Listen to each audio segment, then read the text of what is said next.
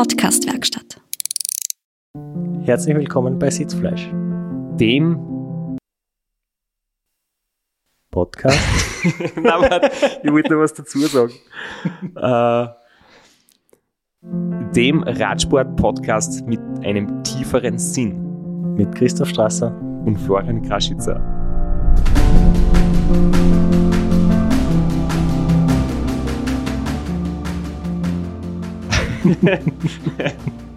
Immer diese verwirrenden Intros. Nach 83 Folgen solltest du das aber langsam hinkriegen. ja, die Anspannung ist immer groß, vor allem äh, freue ich mich heute wirklich schon auf unser Gespräch, das wir jetzt dann gleich beginnen werden. Das ist heute, würde ich mal sagen, eine Premiere für uns. Aber nehmen wir nicht zu viel vorweg. Wir haben heute wieder jemanden eingeladen, der unserem Aufruf gefolgt ist, wo wir beide gleich sofort gesagt haben, unbedingt machen wir, machen wir dieses Gespräch und ja, aus lauter Vorfreude hast du mir jetzt aus der Fassung gebracht mit einem Gag beim Intro. Oder du bist einfach schlecht vorbereitet. schlecht vorbereitet bist du nie, oder? Na, kann, kann gar nicht passieren. Weil dein Gehirn immer auf Hochtouren arbeitet? Mein Gehirn arbeitet immer auf Hochtouren und zwar deshalb, weil ich eine Morgenroutine habe, die meiner Konzentrationsfähigkeit hilft. Und zwar trinke ich täglich in der Früh einen AG1 von Athletic Greens, den grünen Smoothie mit 75 Mineralien und Mikronährstoffen und Vitaminen. Da habe ich schon so eine, Morgenroutine, da nehme ich mir jeden Tag in der Früh aus dem wunderschönen Keramiktegel einen Löffel AG1 Pulver, haus in, mein, äh, in meinen Shaker, fülle es mit Wasser auf, trinke das in der Früh. Es hilft mir bei meiner Regeneration und, wie schon angesprochen, bei der Konzentrationsfähigkeit, dass ich nie mehr unsere Intros verhaue. Vielleicht muss ich jetzt wirklich einmal das probieren. Äh, ich möchte gern so spontan, eloquent und wortgewandt und textsicher wie du sein. Ja, vielleicht gebe ich da eines von meinen fünf praktischen Travel Bags ab, die ihr da draußen auch haben könnt, indem ihr ein Abo abschließt unter www.athleticgreens.com slash Sitzfleisch.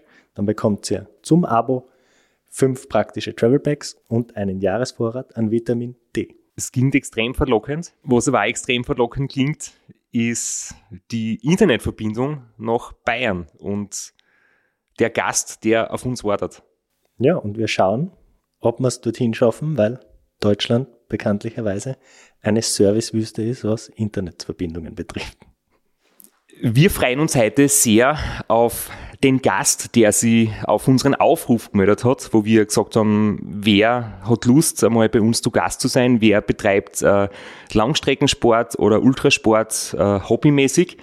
Und wir haben da ein E-Mail bekommen vom Maximilian Schwarzhuber aus Bayern. Und das, was er uns da geschrieben hat, möchte man kurz vorlesen. Und mir gefällt es besonders, wenn jemand gleich mit einer Portion Selbstironie, aber auch mit dem notwendigen Selbstbewusstsein so eine E-Mail startet, weil der hat gleich geschrieben, Hallo Christoph, ihr sucht Leute für Sitzfleisch? Ich glaube, ich bin euer Mann. ja, und ähm, der Max hat dann auch geschrieben, dass er vor fünf Jahren beide Unterschenkel amputieren lassen musste und ein halbes Jahr später ist er seinen ersten 10 Kilometer Lauf gelaufen und dann einen Halbmarathon, einen Triathlon und einen Marathon. Und dann ist es noch weitergegangen mit einer Langstreckenradeltour über 64 Kilometer von München nach Venedig. Aber alles weitere lesen wir jetzt nicht vor, weil das besprechen wir dann. Und wir freuen uns jetzt wirklich riesig, dass der Max heute Zeit hat für uns und ein bisschen was aus seinem Leben, das glaube ich sehr speziell und sehr interessant ist, erzählen wird. Also, hallo Max und wie geht's? Ja, servus, grüß euch. Danke für die Einladung, meine Selbsteinladung heute sozusagen. äh, mir geht's super, ja, genau. Und wir wollen gleich gar nicht für einen heißen Brei herumreden. Vielleicht erzählst du gleich ein bisschen was von dir selbst. Ähm, ich bin gleich auf die Formulierung gestoßen in deinem E-Mail. Du hast geschrieben, ich habe mir vor fünf Jahren die Unterschenkel amputieren lassen. Das klingt so, als wäre das eine freie Entscheidung gewesen oder was genau? Vielleicht magst du kurz erzählen, wie es dazu gekommen ist. Ja, das ist die Frage, was, was dann eine freie Entscheidung ist, wenn man so halb dazu genötigt wird. Ja, die Geschichte voraus war, dass ich mit äh, zwei Jahren äh, Querschnittslähmung gehabt habe, plötzlich nach einem Mittagsschlaf. Ich war davor kerngesund und habe nicht mehr gehen können, habe unterhalb von meinen Knie nichts mehr gespürt, nichts mehr bewegen können. Und das, das Hauptproblem war, durch diese fehlende Sensibilität in die Viers, habe ich mir halt ständig selber Verletzungen zugezogen. Ich bin mit neun Jahren in einen Nagel im Garten gestiegen mit der Fersen, habe mir die ganze Fersen aufgerissen und habe es gar nicht gemerkt. Erst, wenn ich im Haus drin war, aber man denkt, wer, wo kommt das ganze Blut her? Dabei war das mein Blut. Und äh, die, diese Wunde zum Beispiel ist auch nicht verheilt bis zur Amputation und eigentlich hat sich mein, mein ganzes Leben nur darum draht, wie ich jetzt möglichst schmerzfrei durch den Tag komme, ja, wie ich wie es irgendwie überstehen kann, das Ganze und ständigen Krankenhäusern mit Rollstuhl und Krücken und alles Mögliche. Und irgendwann habe ich gesagt, hey, warum, warum kann man das Problem nicht einfach abschneiden, ja, was ein bisschen martialisch anhört. Und ja, ja, ich habe mich da eineinhalb Jahre lang sehr intensiv mit dem Thema Amputation auseinandergesetzt. Äh, Leute getroffen, die selber schon amputiert sind, Leute von der G-Schule, äh, ganz viele Ärzte und äh, das, das Problem war dann erstmal, dass mir die meisten Ärzte davor abgeraten haben. Und es ist nicht so leicht, so eine Entscheidung zum Treffer, obwohl die meisten Ärzte sagen, nee, ist zu, zu risikoreich, zu problematisch. Man weiß nicht, was danach passiert. Und ich war mir dessen aber sehr bewusst und bin heute aber auch sehr froh, dass die meisten Ärzte das so gesagt haben, weil ihr dann, egal was zum Schluss jetzt rausgekommen war, hätte ja so oder so die volle Verantwortung dafür übernehmen müssen. Und ich glaube, dass das mit auch so die, das, das Feier war, was mir angetrieben hat, dass ich mir jetzt, jetzt selber irgendwie sagen habe müssen, nach der, nach der Amputation, dass das funktioniert, was ich mir da in den Kopf gesetzt habe. Hm. Mich fasziniert ja immer, mit Menschen zu reden oder mich zu unterhalten, die ja objektiv betrachtet vielleicht ein körperliches Handicap haben und man kommt dann aber drauf, das sind oft die Leute, die so positiv durchs Leben gehen, die so eine Ausstrahlung haben, die so inspirierend sind und die einfach mit ihrem, ja, mit der Situation, so wie sie ist, umgehen und das Beste draus machen. Und manch andere Leute, die objektiv betrachtet gesund sind, denen nichts fehlt, vielleicht weder am, am körperlichen noch am materiellen, die haben immer Gründe zum Jammern und sehen immer das Schlechte und sind nicht motiviert, haben keine Ziele im Leben und ähm, deswegen war es für uns auch sehr schnell klar, dass wir mit dir unbedingt quatschen möchten, weil ja, das, der Betreff des E-Mails Extremsportler ohne Füße, das war mal natürlich das eine, aber generell, dass, dass du immer, dass man gleich gesehen hat, bei deinem YouTube-Kanal, bei deinem Instagram-Profil, bei dem, was du halt machst, dass du wirklich einer bist, der äh, positive Lebenseinstellung hat und ich glaube, da können wir halt alle davon uns inspirieren lassen. Ja, freut mich. ja. Wobei, wobei, ähm, ich muss auf Ursache da noch hinweisen, weil das ist also ein bisschen eine, eine Wahrnehmungsverzerrung, ja, weil jemand wie, wie ich jetzt mit einem Handicap, ja, erstens, wenn, wenn jemand sowas macht wie ich, dann kommt man natürlich leichter in einem Podcast zum Beispiel, man kommt leichter in, in, die, in, die, in die Presse und so weiter, ja, das ist mir, ist mir sehr bewusst. Ähm, und, und man sieht dann aber auch nur die Leute, die es geschafft haben oder die, was aus ihrem Leben machen.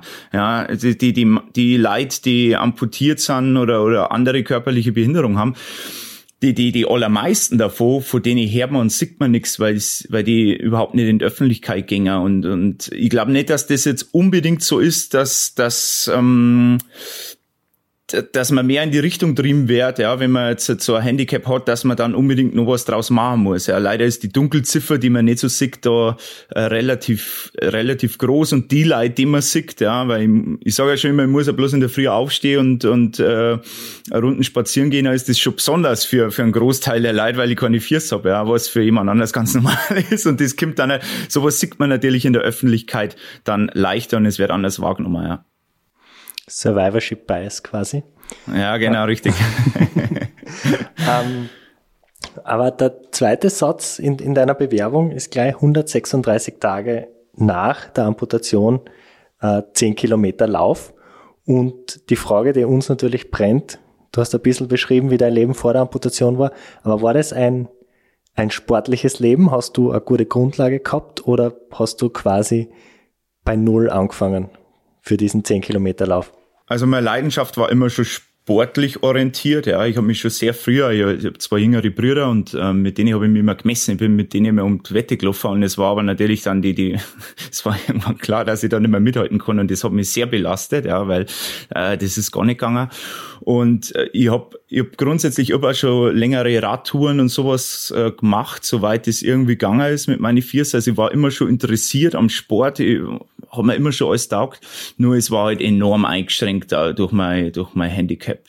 Und ich habe aber jetzt rein vom Training her habe ich bei Null angefangen, kann man sagen, weil die Jahre vor der Amputation, da war so gut wie gar nichts mehr möglich. Also ich bin wirklich nur noch im Rollstuhl geguckt oder mit Krücke gegangen und habe einfach Schmerzen gehabt die ganze Zeit. Und äh, ja, und das war erst einmal so so, so ein Hirngespinst. Ja. Das war noch im Aufwachraum nach der Amputation. Ich habe gesehen, die, die Dinger sind weg. Ich war unfassbar erleichtert, weil ich gewusst habe, jetzt gibt's nur noch den einen Weg. Ich kann jetzt nicht mehr zurückgehen. Ich kann jetzt nicht sagen, nach, nach zwei Monaten, hey, Leute, war eine scheiß Idee, äh, macht's mal die Dinger wieder drauf. Äh, aber, aber es, also es war, es war so, es muss jetzt funktionieren und ich habe mir da im Aufwachraum gedacht, okay, hey, da ist dieser Lauf bei uns in Wolnzach jetzt, ja, ja, wer da von der Abendschau vom Bayerischen Rundfunk begleitet und ich wollte da schon immer irgendwie mitlaufen, was vorher un undenkbar war. Und ich denke, das müsste doch hinhauen, ja. Und obwohl wissend habe ich niemandem davor erzählt, weil es hätte mir dann sowieso nur mal jeder mehr dafür verrückt erklärt, ja. Wie äh, war das? Also ich, ich kenne das nur, ich habe mal einen Vortrag gehabt bei einem äh, Behindertensportler, beim Radsportler und der hat so gesagt, das größte Problem äh, ist immer die Ausrüstung und das Material, weil es quasi nichts von der Stange gibt, weil jedes Teil für jede Person extra angefertigt werden muss. Das sind alle Spezialanfertigungen, die recht teuer sind. Wie war das bei dir? Bist du da relativ schnell zu guten Prothesen gekommen, mit denen du gehen hast können, oder war das ein langer Prozess? Es war ein längerer Prozess. Also man muss sich das so vorstellen, wenn man, wenn man amputiert ist, dann dauert so je nach Wundheilung sechs bis acht Wochen, dann kriegt man die ersten Prothesen und das sind sogenannte Interimsprothesen, also Übergangsprothesen. Also die sind Schrott, die Dinger. Die sind, die sind nur dafür gemacht, dass man einfach das G lernt. Ja, und die sind aber überhaupt nicht dafür gebaut, dass, dass die hohe Belastung aushalten. Ja. Und ich habe dann noch während, während der Reha, wie ich war, habe ich dann äh, mit denen teile, wohl wissend, dass das richtig nach hinten losgekommen, ähm, habe ich dann heimlich, habe ich mich nachts rausgeschlichen aus der Klinik und habe äh, mit dem Lauftraining angefangen. Ja. Und, und hab, hab nicht einmal Handy dabei gehabt. Ich, mir hätte, also das Ding hätte brecher können, ja, was dann danach mehrfach passiert ist, aber dort zum Glück nicht. Das Ding hätte brecher können, mir lasst es halt hier und ich brich mir das Handgelenk bei dem Sturz, ist im extremsten Fall, ja, und niemand findet mich da. und, und das ist im Nachhinein natürlich schon ein bisschen dumm gewesen, aber man macht dann öfters mal dumme Sachen, wenn man sich irgendwas in den Kopf gesetzt hat. Vielleicht ganz kurz zu deiner Entschuldigung. Wie alt warst du da? Ich war 24. Ja, das ist der jugendliche Leichtsinn. Das ist, das ist Entschuldigung. okay, ja, danke, abkackt. Aber irgendwie, ich habe jetzt gerade so ein bisschen so Forrest Gump-Szenen im Kopf, oder? Wo er mit seinen Gehhilfen äh, irgendwann sagt, er will nimmer und er fängt einfach zum Laufen an und läuft so lang, bis die Dinger dann einfach abfallen von ihm und dann zieht er das trotzdem durch. Also so stelle ich mir das gerade vor, du solltest nicht, aber du tust das trotzdem, weil du einfach so das innere Feier hast und die Begeisterung, das jetzt äh, zu machen. Ja, so, so ungefähr. Nur bei mir war es echt fatal, wenn die Dinger dann davor geflogen waren. Ja, also das, was durchaus passieren hätte können, wie, wie gesagt, also ich habe ja danach, äh, bin ich äh, habe ich weiter trainiert und so und mir, ich glaube, im, im, in den ersten vier Monaten ist mir dieses Fußmodul, also der, der Fuß unten direkt, der ist mir, glaube ich, fünfmal brocher und der haben wir nein draufschrauben müssen und dieser Schaft, der ist ja aus Carbon jetzt. Ich hab den aus Carbon, da kann ein Panzer drüber fahren, ja. Aber am Anfang ist das noch, damit man das abpassen kann, aus so einem Plexiglas. Ja, und das hält natürlich überhaupt nichts aus, wenn man sich überlegt, was für Kräfte da wirken, wenn man läuft. Ja. Und das Ding ist halt auch mehrfach gesprungen, obwohl die mir schon, obwohl die schon gemerkt haben, meine Prothesentechniker, die haben, die haben schon sehr viel Leid mit mir erfahren.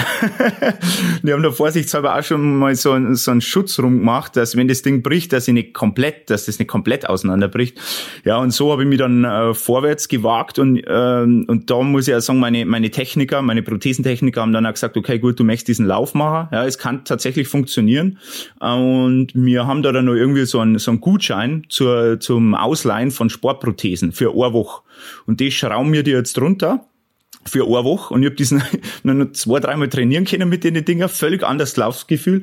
Dann bin ich den 10 Kilometer Lauf gelaufen, bin heimgegangen, habe die Dinger eingebackelt und zurückgeschickt. da wären wir schon wieder beim, beim nächsten interessanten Thema für mich. Ähm, du hast wahrscheinlich fürs Laufen, fürs Radfahren, fürs Schwimmen, fürs Gehen, für den Alltag unterschiedliche Prothesen.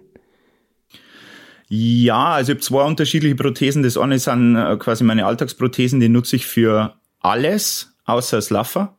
Und dann meine Laufprothesen, die nutze ich nur zum Laffer, weil die, die Laufprothesen, die sind einfach dafür optimiert, möglichst viel Gewalt nach vorn zu bringen. Ja. Also die ballern halt richtig. Ja. Aber sobald ideal ist eine flache, gerade Streck auf hartem Asphalt. Ja. Das ist, weil das gibt mir am meisten äh, Wumms. Und alles andere wird dann schwieriger. Bergauf, bergab geht natürlich alles und so, aber es ist mit sehr, sehr viel mehr, also vor allem bergab, ist, ist sehr kritisch, weil die Dinger haben halt so einen Wumms und wenn du eh schon bergab laufst, ja, dann hast du auf einmal so viel Energie, dass du gar nicht weißt, wohin damit. Und, und auch auf un, unebenem Untergrund ist es ein bisschen schwierig, weil die haut's natürlich immer irgendwo hier, ja. während man jetzt, wenn man jetzt noch Viers hat, dann kann man alles über Sprunggelenk ausgleichen, aber ich muss das dann übers Knie machen und dann haut's dann schon mal ein bisschen, mal einen halben Meter rüber oder rüber, ja, das kann dann schon mal passieren, ja. Aber so schaut's aus mit meine, mit meine Prothesen, ja. Auch für Schwimmer beim Triathlon nehme ich meine Alltagsprothesen, ja.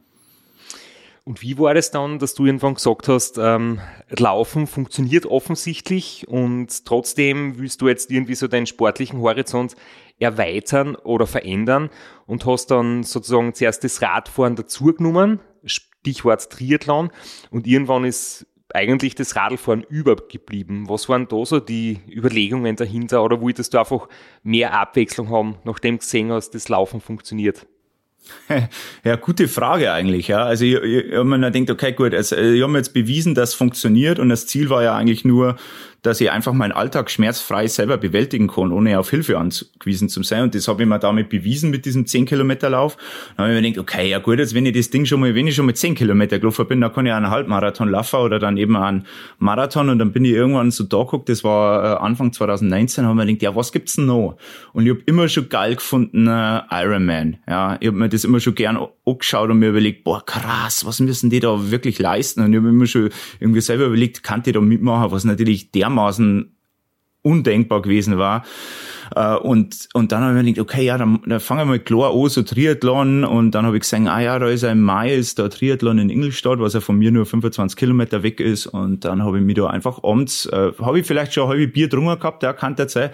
Äh, und und habe mich da, das war, war am Wochenende, glaube ich, ja. Und dann habe ich mich da einfach angemeldet, ja. Und habe mir gedacht, okay, so olympische Distanz, das wird schon irgendwie hinhauen. Ja. Und dann ist mir irgendwann aufgefallen, dass ich gar kein Rennradl habe. Und äh, ich gar nicht weiß, äh, ob ich mit meinen Prothesen dort wirklich so gut schwimmen kann und ob ich dann überhaupt zugelassen wäre mit Also ich habe eigentlich, eigentlich war es eine totale Schnapsidee. Erstmal noch mal der Gedanken, Gott sei Dank erst danach Gedanken gemacht, ja.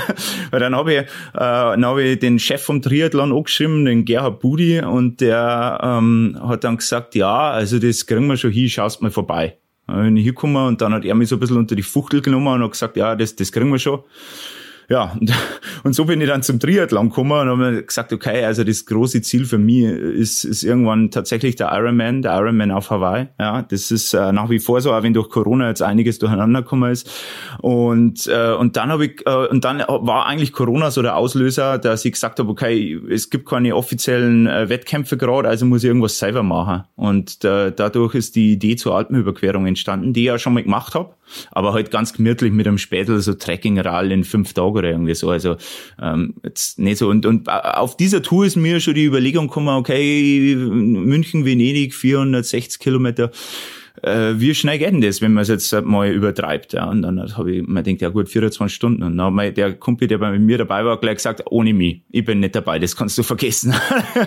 genau, und dann habe ich mir andere gesucht, ich habe ein Team gesucht und das hat dann äh, trotz vieler Zwischenfälle äh, doch recht gut funktioniert dann letztes Jahr. Wir haben schon gedacht, das Triathlon-Thema hast du vielleicht abgeschlossen und weil wir sind der Meinung, und das ist eigentlich offiziell tatsächlich ein Fakt, dass Radlfahren der geilste Sport ist. ja, da muss ich euch aber, aber echt recht geben, ja. aber du sagst, der Triathlon oder der Ironman ist noch nicht ganz abgehackt. Das ist noch ein Ziel für die für die Zukunft. Ja. Ja, und wir haben aber trotzdem auch noch ähm, eine kleine Anekdote für dich. Das ist jetzt vielleicht eine Überraschung, weil irgendwann so in der Zeit zwischen Laufen und Triathlon und Radlfahren bist du offensichtlich auch auf Berge unterwegs gewesen oder bist es immer noch regelmäßig. Ähm, und da haben wir nämlich eine Zuschrift gekriegt von einer Sandra aus Regensburg und sie schreibt, ähm, jetzt, ich zitiere ihr E-Mail, ich durfte mit Max mein bisher, bisher größtes Abenteuer bestreiten, die Besteigung der Zugspitze vom Tal bis ganz hinauf zum Gipfel. Es ging für mich völlig unvorbereitet los und wenn ich auf den Tag, das war im 2019, äh, zurückblicke, weiß ich heute, dass es echt nur sehr leichtsinnig war, sondern dass ich es ihm und seinen Freunden zu verdanken habe, dass ich es durch zwei Klettersteige und auch das Gletscherstück rauf auf die Zugspitze geschafft habe. Dafür möchte ich ihm nochmal Danke sagen. Und diese lieben Grüße von der Sandra sollte man da ausrichten mit diesen Worten. Ja, danke. Und ja, hoffen, du hast du eine kleine Anekdote dazu zu erzählen, was du sonst noch alles treibst auf den Bergen. Ja, also das war natürlich auch nochmal so, so ein Ding, so jetzt äh, Zugspitzen, das war natürlich super, da mal auf zum Kraxeln und äh, ich wollte halt immer weiter aus, ausprobieren, was da sonst noch einfach möglich ist. Ja, was ist möglich mit den Prothesen und was ist nicht möglich, falls die ganze Sache irgendwie schief geht. Ja, es kann ja immer irgendwas sein. Ja, es äh, kann ja irgendein Zwischenfall mit den Prothesen sein und dann, wenn die hieß, dann geht's keinen Schritt mehr weiter und dann dürfen wir der Hubschrauber abholen so ungefähr. Ja, das ist immer so ein bisschen im Hinterkopf und äh, genau. Und da haben wir gesagt, okay, äh, schauen wir mal, was da geht und dann haben wir so ein Team zusammengestellt und da war die Sandra auch dabei und die Sandra, äh, die hat einfach gesagt, hey, wollte ich schon immer machen, kann ich einfach dazukommen. Unbekannterweise habe ich gesagt, ja, Kim, äh, mach mit, kriegen wir schon hier. Äh, genau, sie ist damit verantwortlich, dass, äh, dass ich äh, jetzt da bei euch im Podcast bin, weil sie äh, hat dann gesagt, ja, du musst dich da unbedingt umhalten. Und ich mir denkt, ja, okay, gut, ja, wenn wenn's, ihr schon extra gefragt und so, gell, dann, dann muss ich mich da, muss ich, muss ich euch schreiben. Und, und genau, ja, also könnt euch jetzt quasi bei, bei ihrer auf bedanken, dass äh, ich da bin, ja. Was wir hiermit auch gerne machen. Wir wollten jetzt äh, Straps und ihr kleines Kommunikationsproblem gehabt. Ich habe gesagt, den Einspieler und er hat gedacht, er liest das E-Mail vor. Aber bevor wir jetzt über deine Alpenüberquerung reden, hören wir uns vielleicht einmal kurz den, den Teaser aus deiner YouTube-Dokumentation, den wir sehr empfehlen können, den wir vielleicht auch verlinken in den Show Notes zu der Alpenüberquerung an. 5, 4, 3, 2, 1. Von München nach Venedig über die Alpen. 460 Kilometer in unter 24 Stunden mit dem Fahrrad. Über 3800 Höhenmeter. Mir war klar, dass das hart wird. Mir war klar, es braucht enorm viel Durchhaltevermögen und Schmerzresistenz. Hätte ich aber vorher gewusst, was mich tatsächlich erwartet, ich weiß nicht, ob ich dann überhaupt gestartet wäre. Gut, dass ich es vorher nicht wusste du lachst jetzt drüber, ist ein gutes Zeichen. ähm, Was hast nicht gewusst? Was war das Problem? Gut, also fangen wir an mit dem, was ich gewusst habe. Ja, das war, das war, dass äh, schlechtes Wetter geben wird. Ja, und das ist okay, weil das kann immer sein bei so einer Tour.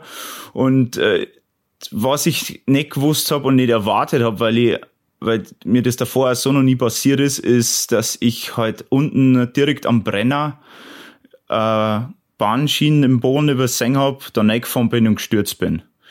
Und da habe ich mir mein Knie angeschlagen, was schon lediert war von einem anderen Sturz, weil ich dann eine Dame auf dem Radlweg ausweichen müssen und gegen eine Bushaltestelle geknallt bin. Und ja, dann bin ich dann nur mal auf dasselbe Knie gefallen und auf dem Handgelenk. Also das war dann mehr oder weniger gestaucht. Und äh, ihr wisst ja selber, wie die Handgelenke und Hände überhaupt dann bei so langen Touren dann in Mitleidenschaft gezogen werden. Und dann hat, und das war noch nicht einmal das größte Problem. Das größte Problem war, mein Radl war hier, da ist das, äh, da ist das Seil von der Schaltung gerissen gewesen. Und sowas ist mir, ich bin schon immer mal wieder gestürzt. Ja, ist jetzt nicht so, dass mich ständig hier lasst, aber ab und zu passiert schon mal. Und ich, es ist aber mir noch nie passiert bisher, dass, dass also ich mit dem Radl mehr weiter abfahren kann. Und wir haben dann halt, äh, so Ersatzradl halt dabei gehabt und wir gesagt, ja, okay, also wenn jetzt irgendwas ist, dann kann die ja immer nur umschwenken. Ja. Und dann haben mir, das Problem ist, ich habe keine Klickpedale, weil ich das ähm, mit meiner mit meiner Prothesen gar nicht hinkriegen darf. Also habe ich so Käfigpedale. Und die brauche ich halt, damit ich gerade, wenn es dann rennt, das hat mir mal acht Stunden Dauerring gehabt, da war es ja dann schon dunkel. Und weil sonst rutsche ich einfach ab, gerade wenn ich mal in Wiegeschritt gehe oder so, ja, das ist, lasst dann ordentlich auf die Eier. Und dann äh, dann habe ich gesagt, ja, wir müssen diese Pedale runterkriegen, ja, im strömenden Regen, ja, und, äh, die waren so fest drauf und Dings, und wir haben es mit aller Macht, haben wir die da runtergehauen und dann äh, habe ich äh, quasi das Triathlon-Rad von einer Freundin, die mit dabei war, nehmen müssen. Und ich bin noch nie mit einem Triathlon-Rad mit Auflieger und so weiter gefahren, nie gehabt. Und äh, die Schaltung natürlich auch vorne am Auflieger dort und so weiter. Und das Ding ist ja nicht für irgendwie Bergetappen oder so gemacht. Und dann habe ich gedacht, ja, scheiße. Wir, also ganz ehrlich, ich, ich bin halt einfach nur noch weitergefahren, weil ich mir gedacht habe, ja, okay, war nicht schlecht, wenn ich in Venedig ankomme, aber innerhalb von 24 Stunden, das Ding ist gelaufen. Ja. Und dann geht's halt erstmal noch 40 Kilometer im strömenden Regen in der absoluten Dunkelheit am Brennen auf. Ja. Da hast du viel Zeit noch zum Dinger. Und ja, das war dann auch so ein Ding. Ich habe dann äh, später noch einen Platten gehabt, ja, mit dem Radl eben von, von meiner Freundin da und die, und die hat halt, ich, ich hätte halt alles dabei gehabt zum, zum Reifenwechseln, bin ja ziemlich flott und die hat halt äh, so, so ein Hockey-Fang, dass äh, mein mein Ventil nicht gelangt. Jetzt haben wir jetzt aufs Versorgungsfahrzeug warten müssen und du, du stehst da und du kriegst halt einfach, du, du, du drast halber durch, weil du denkst, das kann doch jetzt nicht sein, ja. Und dann haben wir dann äh, so einen Ventilaufsatz äh, drauf gemacht, damit das überhaupt geht und so. Und es hat dann auch wieder 20 Minuten dauert. Ja, und ich habe noch nur mal einen kleinen Sturz gehabt, tatsächlich. ich, ich habe mir wirklich mal das Smith das aufs Maul lasst, ja.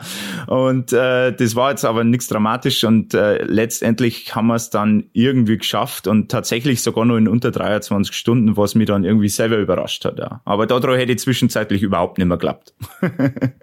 Jetzt ist es, äh, wenn man sich rein die Fakten anschaut, du bist 460 Kilometer gefahren, es waren 3800 Höhenmeter dabei und das Ganze in unter 23 Stunden ist natürlich eine Wahnsinnsleistung, gerade mit, ähm, mit deiner Ausgangssituation quasi. Ähm, wie viel ist denn da an Vorbereitung drinnen gesteckt und wie viel Trainingsstunden hast du da am Rad quasi absolviert und wie waren so die, die längeren Ausfahrten oder hast du einfach gesagt, ähm, du nimmst die Fitness mit dem Ist-Stand und machst das Beste draus, oder hast du schon sehr speziell für das trainiert? Äh, ich habe schon relativ speziell dafür trainiert, ja. Ich äh, trainiere mittlerweile, man, man lernt ja dazu äh, noch spezieller, ja. Ähm, ich habe ich, weiß gar nicht, ich glaube, ich bin so jeden Monat, ich kann ich kann's jetzt in Stunden nicht sagen, ja, aber in, in Kilometer waren das immer so 600, 700 Kilometer im, im Monat, was ich in der Zeit davor äh, gefahren bin. Ähm, dazu ist noch ein bisschen Lauftraining gekommen, aber für andere Geschichten. Und äh, genau, dann habe ich mir gedacht, ja gut, das, äh, das wird dann so schon, wird dann so schon hinhauen. Ja.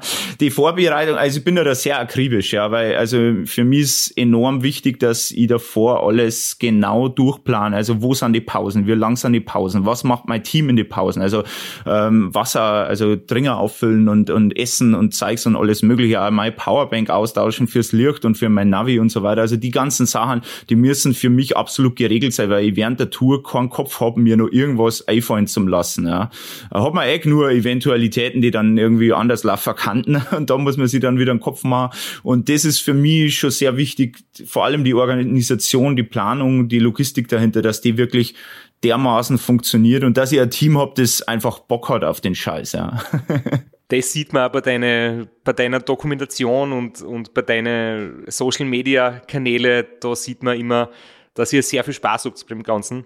Und wir werden das dann, wie gesagt, verlinken, aber eben diese, dieser YouTube-Film, eine halbe Stunde München nach Venedig in 24 Stunden auf dem Maximilian Schwarzhuber YouTube-Kanal, der ist wirklich sehr zu empfehlen und es wird ja vielleicht wieder im Sommer ein paar ganz schlecht Wettertage geben, wo man indoor trainiert und sich coole Videos anschauen mechert. und, aber jetzt nochmal zu deiner Vorbereitung, weil du in unserem Einspieler gesagt hast, du hast nicht gewusst, was dich erwartet. Hast du dir die Strecke angeschaut oder war detaillierte Streckenführung ein bisschen überraschend, wie es dann, hast du quasi Dinge noch nicht gesehen gehabt vorher?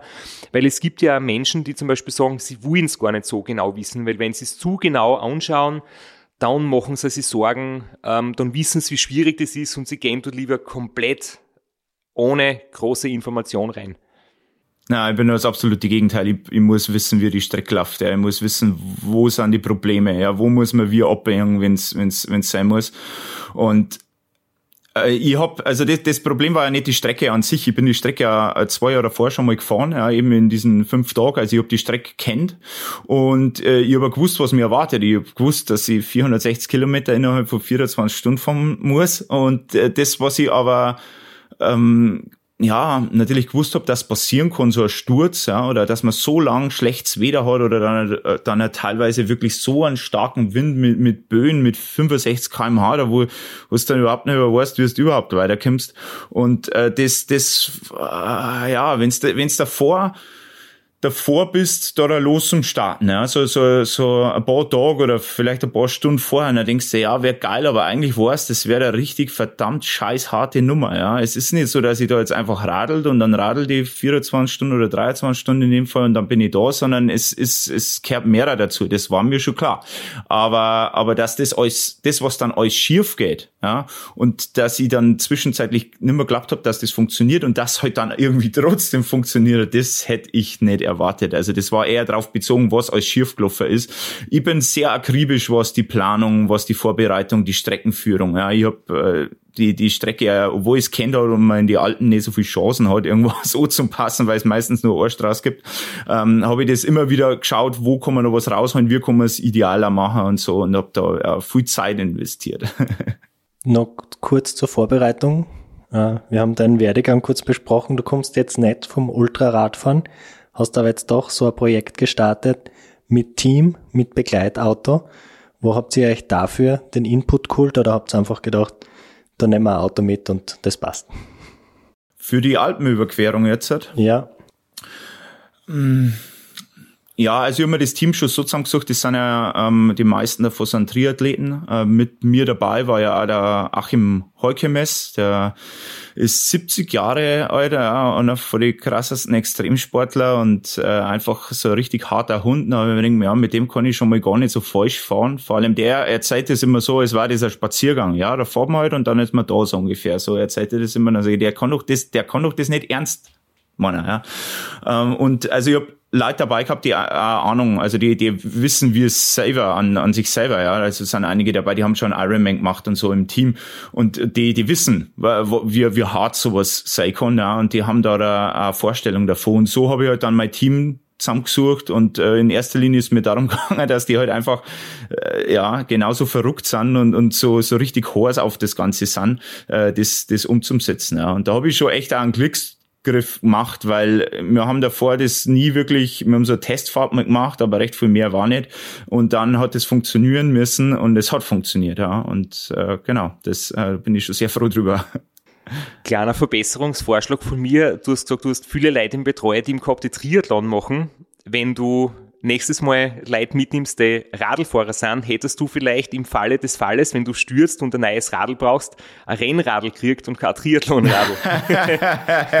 ja, das habe ich jetzt mittlerweile ja ich schon checkt. Ja. Also das Mal wird es ein Rennradl äh, als Ersatz mit dabei geben, das auch schon die richtigen Pedale drauf hat. Das heißt, wenn was ist, dann muss ich einfach, also wenn was Schlimmes ist, dann äh, muss ich einfach bloß das Radl wechseln und ist er auf mich eingestellt und so weiter. Ja, also das muss dann einwandfrei funktionieren. Ja, also da da habe ich selber dann schon dazu zu erklären und, äh, und die Katrin Resch, die die Moderation macht, dann da per, per Instagram Live Stories und so weiter, die hat gesagt, äh, du Max, ähm, ich bin gern dabei, aber wenn du das mal kein gescheites Ersatzrad hast, dann kannst du es vergessen mit mir. Und ich so, okay, gut, wenn das kein, wenn das kein Druckmittel ist, ja, ich kümmere mich drum.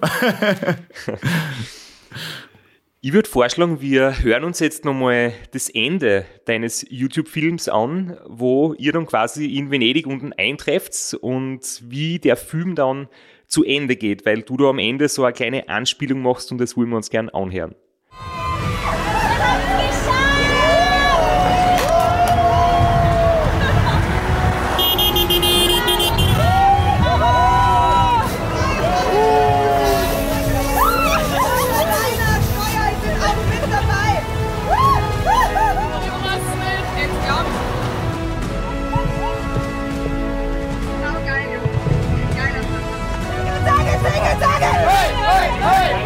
Ja, ne? Laden! Aus! Laden! Aus! Ich Sprüh dich mal voll. Oh, es verdient! Was soll man denn? Ah, süß.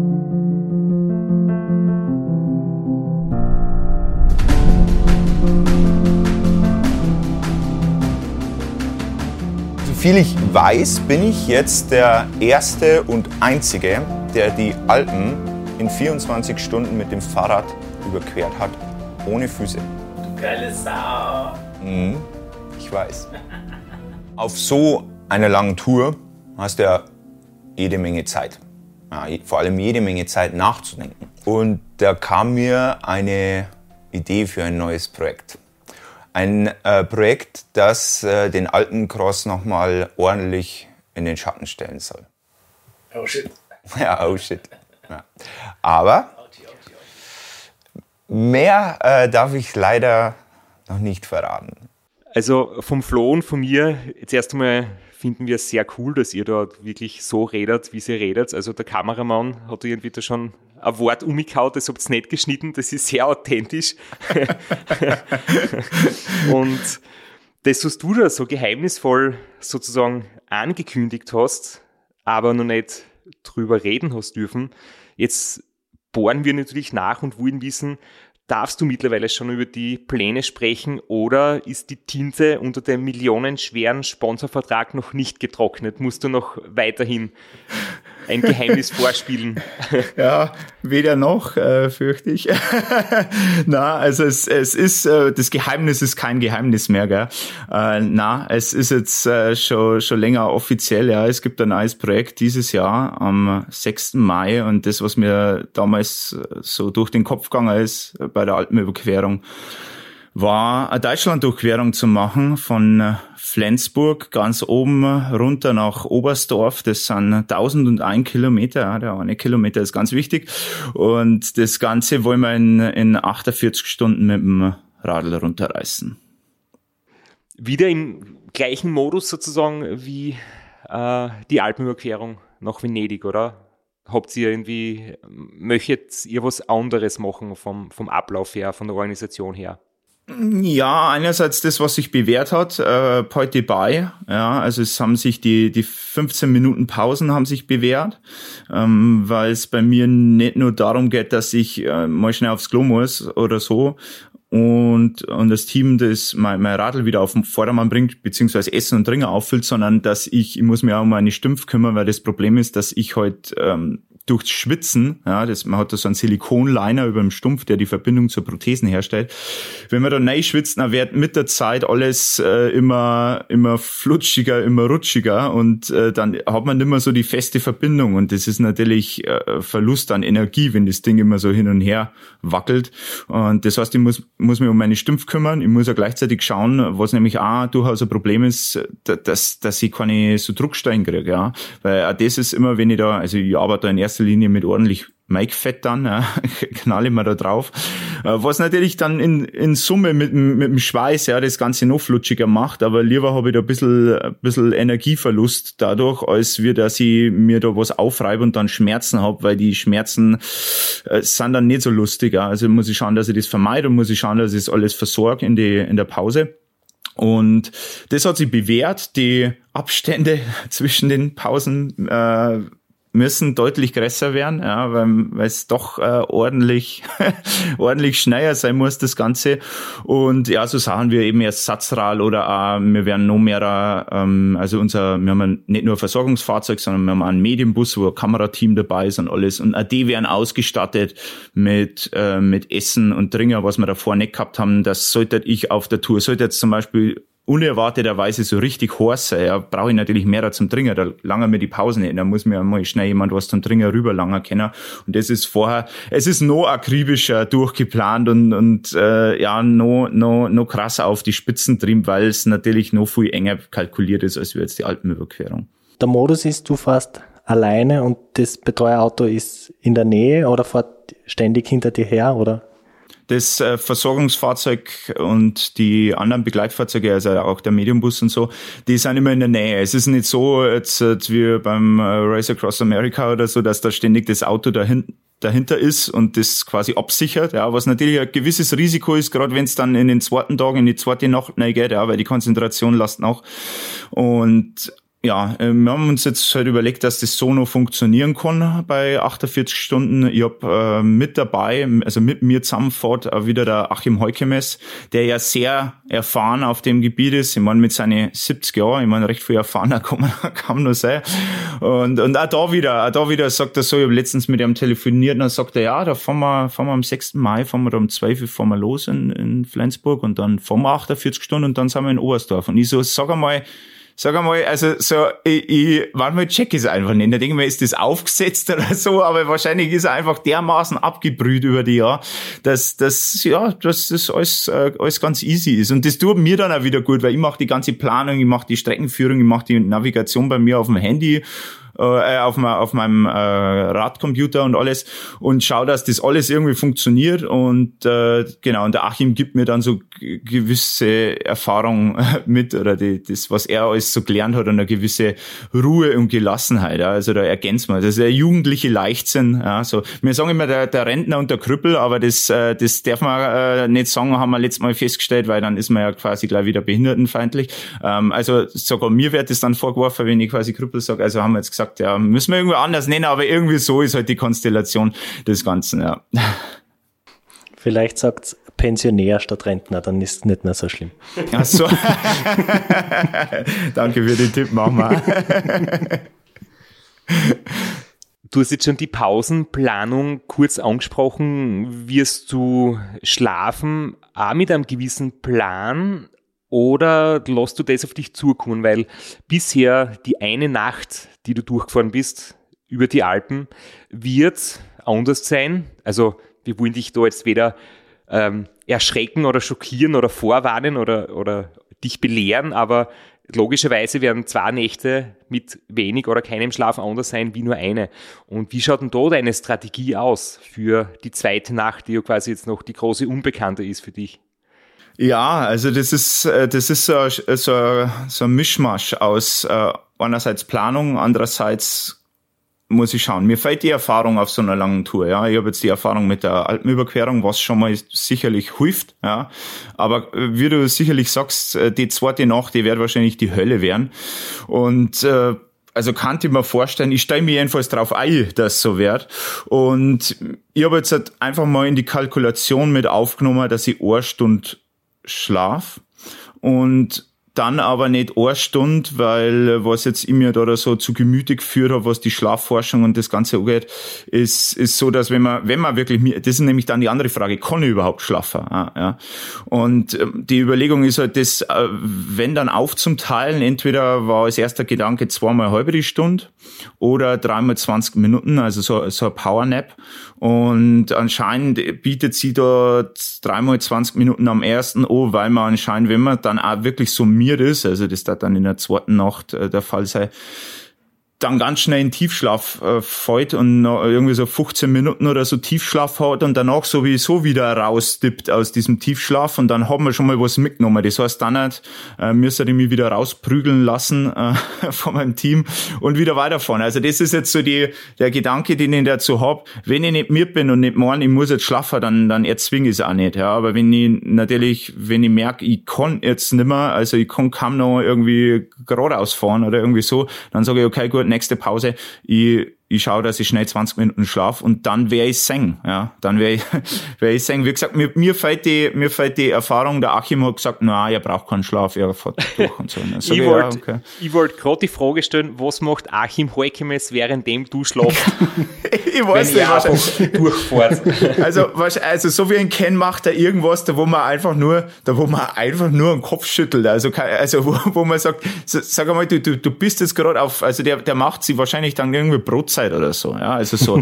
er, er hat gesagt, er möchte schon einmal Abend essen während der Tour. Dann sage ich, ja, wie stellst du das vor? Sollen wir ins Restaurant mit Reservierung oder, oder, oder wie, wie möchtest du das machen? Nein. Dann hat er gesagt, na, also wenn unser Team vielleicht ein bisschen Nudeln und so weiter und dann käme in einer Viertelstunde, kann man ja schnell fünf Minuten was reinschaufeln, aber er möchte gerne einmal eine warme Mahlzeit haben vor der zweiten Nacht, weil die zweite Nacht, die, äh, die wird hart. Und dann sage ich, ach echt? Hey, du hast zugeben, dass die zweite Nacht hart wird, oder wie? Ja, ja, das, also, das kann schon. Ja, ja, gut, dann. Also, ich, keine Ahnung, der Typ ist, der Typ ist der Wahnsinn, ja. Also, mit einer ruhigen Gelassenheit.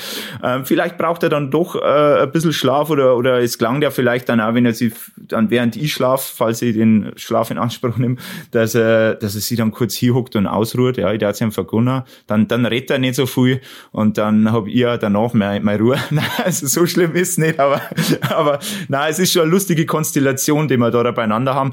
Und äh, ja, also diese, diese eine Stunde da, die rechnet, muss man ja dann dazu rechnen, zu die zwölf Mal, zwölf Pausen sind's ja, ähm, mal 15 Minuten, was drei Stunden sind und dann nur mal eine Stunde für, habe ich jetzt mal eingeplant für alles, was schief läuft, Platten, irgendwas, ja, Sturz.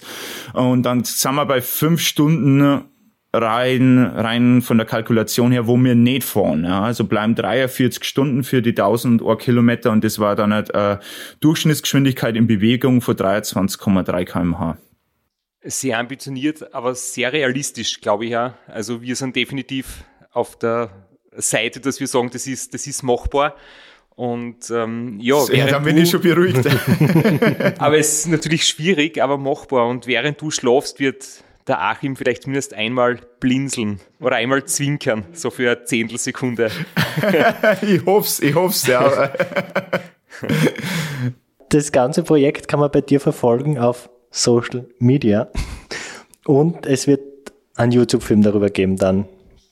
Genau, ja, richtig. Also bei mir auf, auf Instagram, auf äh, Facebook, wer es wirklich hautnah äh, miterleben möchte, ja, meine, die Freundin von mir, die Katrin Resch, die ja bei der Alpenüberquerung schon dabei war, macht wieder die Moder Moderation. Ja, die kann auch sehr gut reden und sehr lang reden und äh, die führt dann quasi durch alles, was halt uns so passiert, was schief geht, was gut geht und derzeit halt wie gerade die aktuelle Lage ist.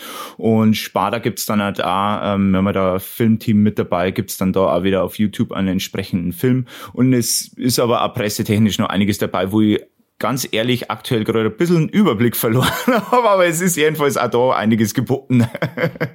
Wir möchten die Chance jetzt auch noch nutzen, weil du bist ja viel mehr als nur Sportler und Ultrasportler, sondern du machst ja Vorträge, du sprichst ja über das Thema Motivation und mentale Stärke und wir haben ja im Vorfeld damit kurz telefoniert und haben gesagt, wir werden über das auch kurz reden.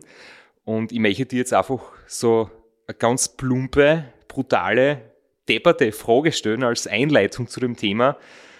Bist du ein Optimist? Weil ich finde die Frage sowas von dämlich, aber manche nehmen das als, ja, als Maß dafür, ob jemand positiv denkt, negativ denkt oder wie auch immer. Und ich glaube, du hast da eine sehr gute Ansicht dazu. Eine äh, differenzierte Wahrnehmung des Ganzen. Ja, also ich denke mal, die Frage ist natürlich, was ist, was ist Optimismus? Ja, was, äh, was zeichnet einen Optimisten an sich aus?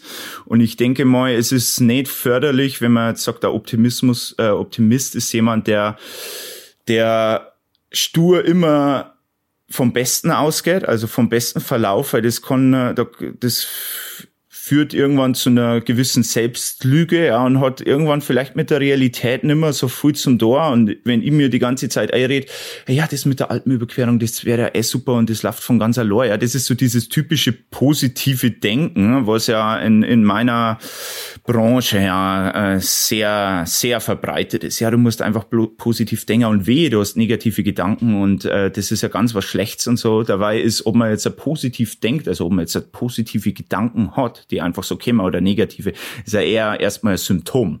Ja, und die Frage ist dann, was, für was ist das, das Symptom? Ja, weil wenn jetzt ich seit 30 Stunden auf dem Rad hocke und ich habe negative Gedanken, dann wäre es vielleicht nicht unbedingt darum liegen, dass ich negativer Mensch bin, sondern ich hock 30 Stunden auf dem scheiß Radl. Ja.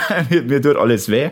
Und ich denk es ist ganz wichtig, wegzugehen von diesem zwanghaften, positiven Denken, ja, wie, wie ich das gern nenne. Ja. Also so, ja, na, du darfst das ja nicht so, so sagen und so. Und dann sage ich, wenn scheiße ist, dann ist halt scheiße gerade. Ja. Und dessen, dessen muss man sich erstellen und sich und da realistisch sein. Wenn sich scheiße anfühlt, dann ist halt einfach gerade so. Ja. Und damit muss man arbeiten. Aber man macht es nur noch schlimmer, wenn man es quasi überdeckt mit positivem Denken.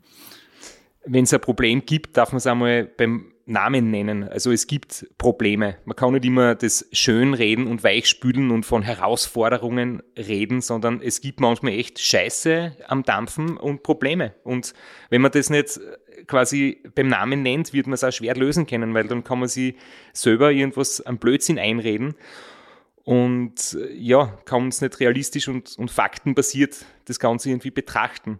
Und ähm, jetzt, weil du gerade gesagt hast, wenn du seit langer Zeit am Radl sitzt und vielleicht negative Gedanken hast, ich bin gespannt, wie es dir gehen wird, weil wer wenig schlaft, ist manchmal ein bisschen krantig und schlecht gelaunt. Also du wirst du, glaube ich, mit, mit deiner, sage mal, lebensbejahenden Grundeinstellung, ich bin gespannt, wie der das dann vorkommt nach 48 Stunden mit kaum Schlaf. Da werden manchmal die bestgelauntesten, die am besten gelaunten, na die Warte, das schneiden wir bitte. Wir haben, wir haben Englischstunde gehabt, eine Deutschstunde kann ich jetzt nicht auch noch machen. Da kann ich euch leider auch nicht helfen mit Deutsch. Gell? Da, werden, da werden manchmal die Menschen mit der besten Laune richtig schlecht drauf sein. Ja, aber hallo. also ich bin ja bei der Alpenüberquerung schon äh, schlecht drauf gewesen. Oder sagen wir, foku ich, ich nenne es dann fokussiert, ja. das, das hört sich dann besser, weil wir wieder beim positiven Denken. Na, das, dessen bin ich mir schon sehr bewusst. Ich habe jetzt auch schon äh, einmal einfach so zum Test äh, ähm, einmal durchgemacht an einem Wochenende und bin am nächsten Tag dann 150 Kilometer mit dem Rad gefahren, um mal zu, zum Fühlen, wie fühlt sich denn auch wirklich, wenn ich denn schon über 24 Stunden auf bin, wenn ich überhaupt losfahre. Genau. War noch okay, aber ich weiß, dass bei der Deutschland-Durchquerung härter wird. Ich finde es einmal ganz lustig, wenn Menschen versuchen, ähm, jemanden zu fragen, ob sein Glas halb voll oder halb leer ist. Da ist es auch so eine Frage, die mir oft so auf die Nerven geht, weil ich mir denke, erstens, kommt es komplett drauf an, was ist in dem Glasel drinnen. Ist da was drinnen, was ich richtig gern trinke, wo ich mir denke, cool, dass nur immer die Hälfte da ist, oder ist vielleicht was drinnen, das richtig eine bittere Pille ist, das ich schlucken muss an Medizin und denke mir, zum Glück habe ich die Hälfte schon geschafft und es ist nur mehr die Hälfte übrig. Und ich denke halt, ein für mich persönlich guter Weg ist, dass ich sage, der Inhalt meines Glases ist 50 Prozent. Also neutral. neutral, ja. Ja, und das hat vielleicht auch ein bisschen was in die Richtung zu tun, was du gesagt hast, nicht immer zwanghaft zum Positiv denken, sondern Dingen in die Augen blicken Absolut, absolut, ja. Und, und das ist das, was du vorher, vorher schon gesagt hast. Also äh, man kann die Probleme nicht lösen, wenn man sich wenn man denen nicht, nicht irgendwie gegenübersteht, ja, und sich denen steht, ja, dass man sagt, das sind auch wirklich Probleme. Und noch schlimmer ist ja dann halt wiederum, wenn man, wenn man die quasi verdrängt und sagt, ja, ey, alles super, ja, man verdeckt die ja quasi bloß. Nur das spielt ja drunter weiter.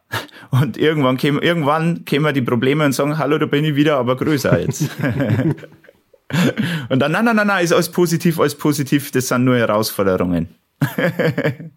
ja, so ist leider sehr, sehr oft, ja. Und ich probiere da genauso, genauso wie du, Christoph, da dagegen zum Hauen, ja. Also das, das, weil, weil alles andere ist, ist Irrsinn, ja. Und das ist leider, wie gesagt, sehr verbreitet in meiner Branche. Also diese Beobachtung, die, die teile komplett das ist auch, wenn ich so zurückdenke an, an viele unserer Gäste, die, denen diese mentale Stärke von außen zugeschrieben wird, die sie selbst vielleicht gar nicht von sich aus so, so wahrnehmen oder sich selbst niemals als mental stark bezeichnen würden. Aber was diese Menschen alle ausgemacht hat oder ausmacht in dem Gespräch ist, dass sie sich den Problemen einfach einmal stellen und die Probleme angehen und nicht versuchen, die Probleme wegzudenken. ich denke, das, das ist eine ganz, ganz gute Zusammenfassung dessen. Ja, Problem ist, Problem ist, es ist halt nicht angenehm, gell, sich den zum Stellen. Auch wenn es langfristig natürlich äh, das Mittel der Wahl ist, aber kurzfristig fühlt es sich natürlich besser an, wenn man sagt, ja, nee, alles positiv, positiv denken und äh, Motivation, Chaka und dann wird schon. Ja so eine schnell aufgebauschte Motivation, die verpufft ja halt sehr schnell wieder. Gell? Du gehst du, wenn du so ein Seminar machst oder dir Video anschaust, ähm, gehst du aus dem raus und denkst dir, jawohl, ich kann die Welt niederreißen. Und plötzlich, zwei Tage später, denkst du, äh, wie war das eigentlich? Warum habe ich mich so gut gefühlt? Was war eigentlich genau der Grund, warum ich glaube, ich kann die Welt niederreißen? Ähm, und das ist nämlich auch interessant, wie kann man langfristig irgendwie seine eigene Motivation hochhalten oder sich für ein Ziel begeistern. Und ich glaube, das ist ja für viele von uns ganz interessant, die halt auf etwas hintrainieren, weil das ist natürlich langfristig. Man trainiert nicht zwei Tage für etwas, sondern zwei Monate, zwei Jahre oder vielleicht noch länger. Und ich weiß nicht, wie du das siehst, wie wichtig Ziele sind, äh, sich Ziele zu setzen und vor allem, wie so ein Ziel ausschauen sollte, damit es auch funktioniert. Weil wenn ich jetzt zum Beispiel sage, ich setze mir jetzt ein Ziel, ich möchte einen Halbmarathon laufen, dann wird es nicht funktionieren, weil ich halt ja, keinen Bock hab drauf oder weil man es wahrscheinlich selber einredet, dass ich das Ziel verfolge. Es kommt aber nicht von weit innen. Und wie gehst du an das Ganze heran, dass du Ziele für dich definierst? Wie schauen die aus und wie findest du die? Ich will ganz kurz Einwurf, also wenn ihr mehr solche Weisheiten hören wollt wie Halbmarathon, ich habe keinen Bock drauf, bucht in Christoph Strasser als Speaker, als Motivationscoach. echt ein geiler Vortragstitel. ja, weil oft die Frage ist, ich möchte, ich habe eine Firma, ich habe Mitarbeiter, ich möchte gern, dass meine Mitarbeiter motiviert sind und ich drücke ihnen Ziele aufs Auge, die sie aber nicht wirklich interessieren, worauf sie keinen Bock haben. Dann ist natürlich nicht verwunderlich, dass es nicht wirklich funktioniert. Ja, klar. Also die große Frage ist natürlich, was treibt mir an? Was finde ich geil? Also was finde ich geil? Auch gleichzeitig mit dem Wissen, dass der Weg dahin echt hart sein wird. Ja, ich meine, da ist natürlich Ultracycling ein Paradebeispiel, weil, weil, weil es echt hart sein wird. Ja, aber wenn man trotzdem, und ich weiß, äh, jetzt die Deutschland-Durchquerung, das wird hart. Ja, das wird hart. Aber trotzdem habe ich einfach Bock drauf. Ja, da kribbelt's, allein in der Vorbereitung, da kribbelt's, ja.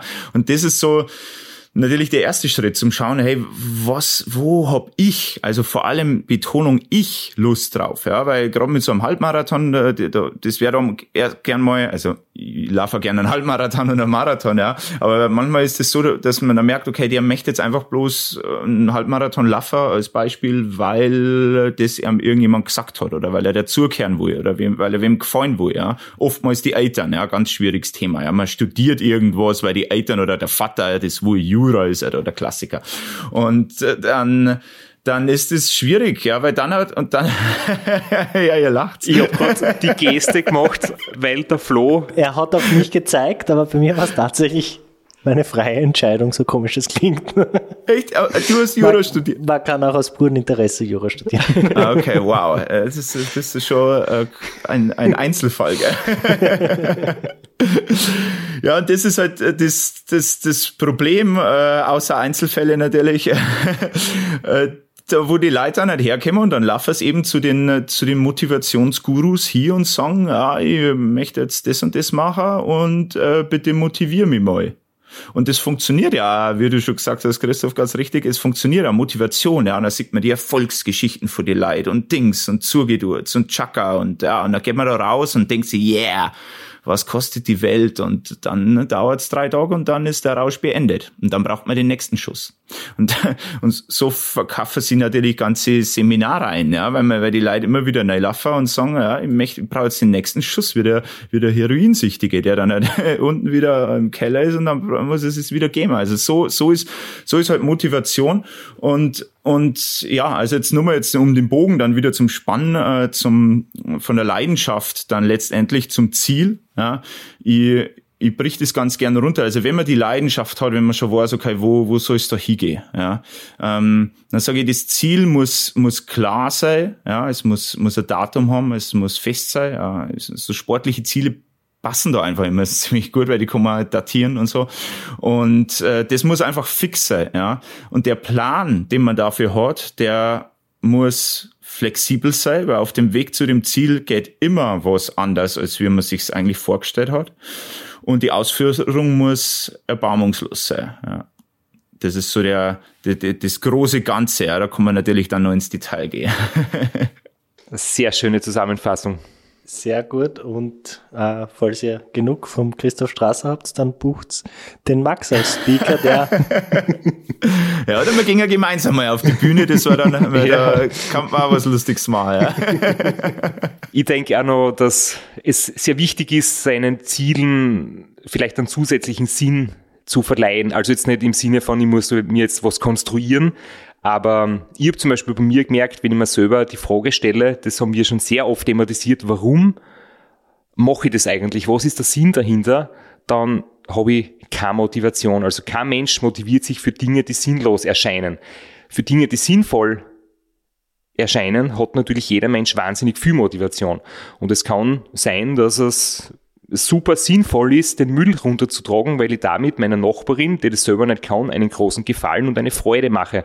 Es kann aber sein, dass den Müll runterzutragen komplett sinnlos ist, weil ich es eh gerade gestern gemacht habe und eh nur drei Dinger drinnen sind im Mülleimer und dann denke ich mir, habe ich keinen Bock, ist für nix, scheiße drauf. Also Geiles Beispiel. Ganz depperten Beispiel kann wir sehen, wenn auf die eine und dieselbe Tätigkeit einmal sinnlos und einmal sinnvoll ist. Und ich glaube, das ist auch ein ganz wichtiger Faktor, sich Ziele zu setzen, die irgendwie einen Sinn haben, für einen oder für andere. Absolut, ja. Das, das Ziel allein ist nichts wert. Ja, es, es muss schon einen Bezug, einen Sinn haben, äh, weil sonst äh, kann man es gleich hängen. Ja. Und das hat mir so gefallen, das war die Episode mit dem Rainer Hochgatterer, das war Teamchef vom Race Across America, von mir und meinem Team. Und da hat man das so schön ausgehört. Er hat gesagt, für das Team war das so, sie haben alles gegeben für einen Radlfahrer, also für mich, und ich habe aber das Gefühl gehabt, ich gebe alles für meine Betreuer. Und das war einfach so gegenseitige Wahnsinnsstimmung. Und objektiv betrachtet hat einfach jeder seinen eigenen Job gut gemacht. Aber von der Emotion her war es so, dass jeder das Gefühl gehabt hat, er ist da, um das komplette Team und quasi auch die anderen mit seinem persönlich besten Einsatz irgendwie was zurückzugeben. Als Dankeschön, dass die sie auch voll ins Zeug hauen. Und wenn man so schafft, so eine Stimmung herzustellen, dann geht wirklich einiges. Also wenn man so eine Teamdynamik dann noch zusammenbringt, dann kann man in 48 Stunden durch Deutschland fahren, in 8 Tagen durch Amerika oder mh, hm, den Müll runterbringen. ah, das mit dem Müll, das weiß ich nicht, ob ich das mal hinkriege, aber der Rest. ja, genau so ist. Also das ist, äh, das ist ja quasi die, die, die Basis von allem, ja, dass, dass wir sind ja soziale Wesen als Menschen, ja. Und da hängt der Sinn sehr oft sehr stark an andere Menschen gekoppelt, ja, was wieder unfassbar Sinn macht. Äh, weil, weil darauf unser, unser ganzes Leben, ja, unser, unsere ganze Gesellschaft, unsere Kultur drauf beruht, ja. Und deswegen kann man das dann halt so, so viel geben, ja. Und das ist natürlich geil, ja. das macht Bock. Was ein gutes Ziel ist, weil es sehr viel Sinn macht, ist bei unserem Charity Ride beim Orbit 360 teilzunehmen, der, wenn dieser Podcast rauskommt, morgen stattfindet. 8 Uhr, Abfahrt am Schwarzen. das ist natürlich ein bisschen kurzfristig.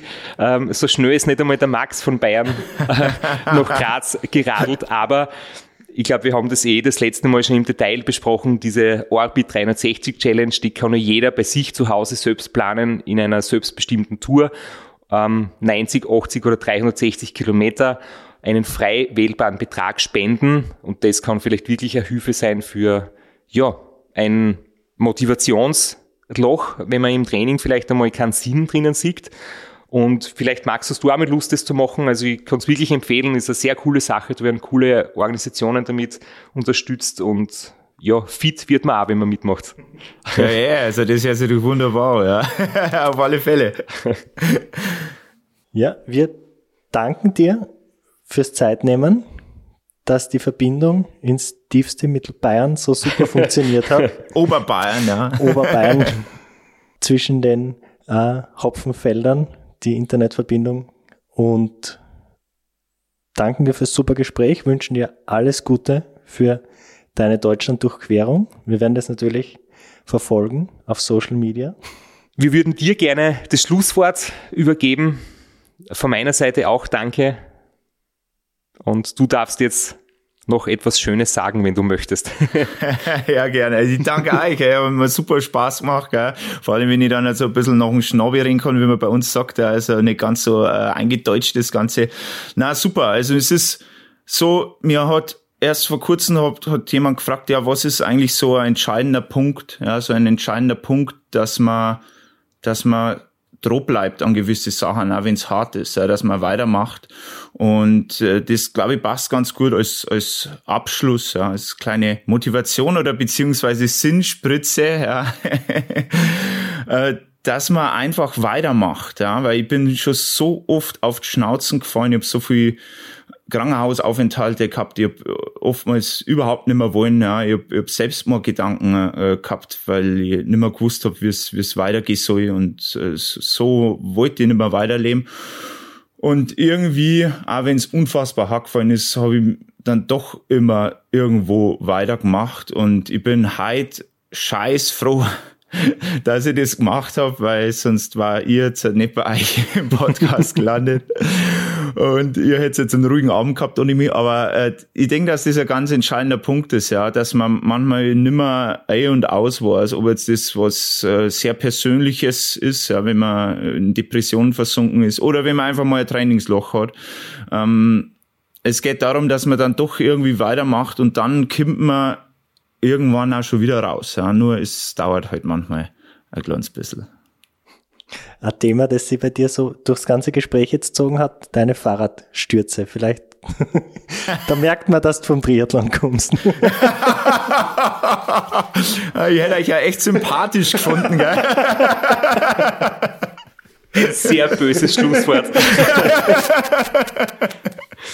Bevor es jetzt ganz eskaliert. Lieber Max, vielen Dank. Alles Gute für deine Tour und ja, Danke bleib stark. Gespräch. Ciao. Ciao. Servus.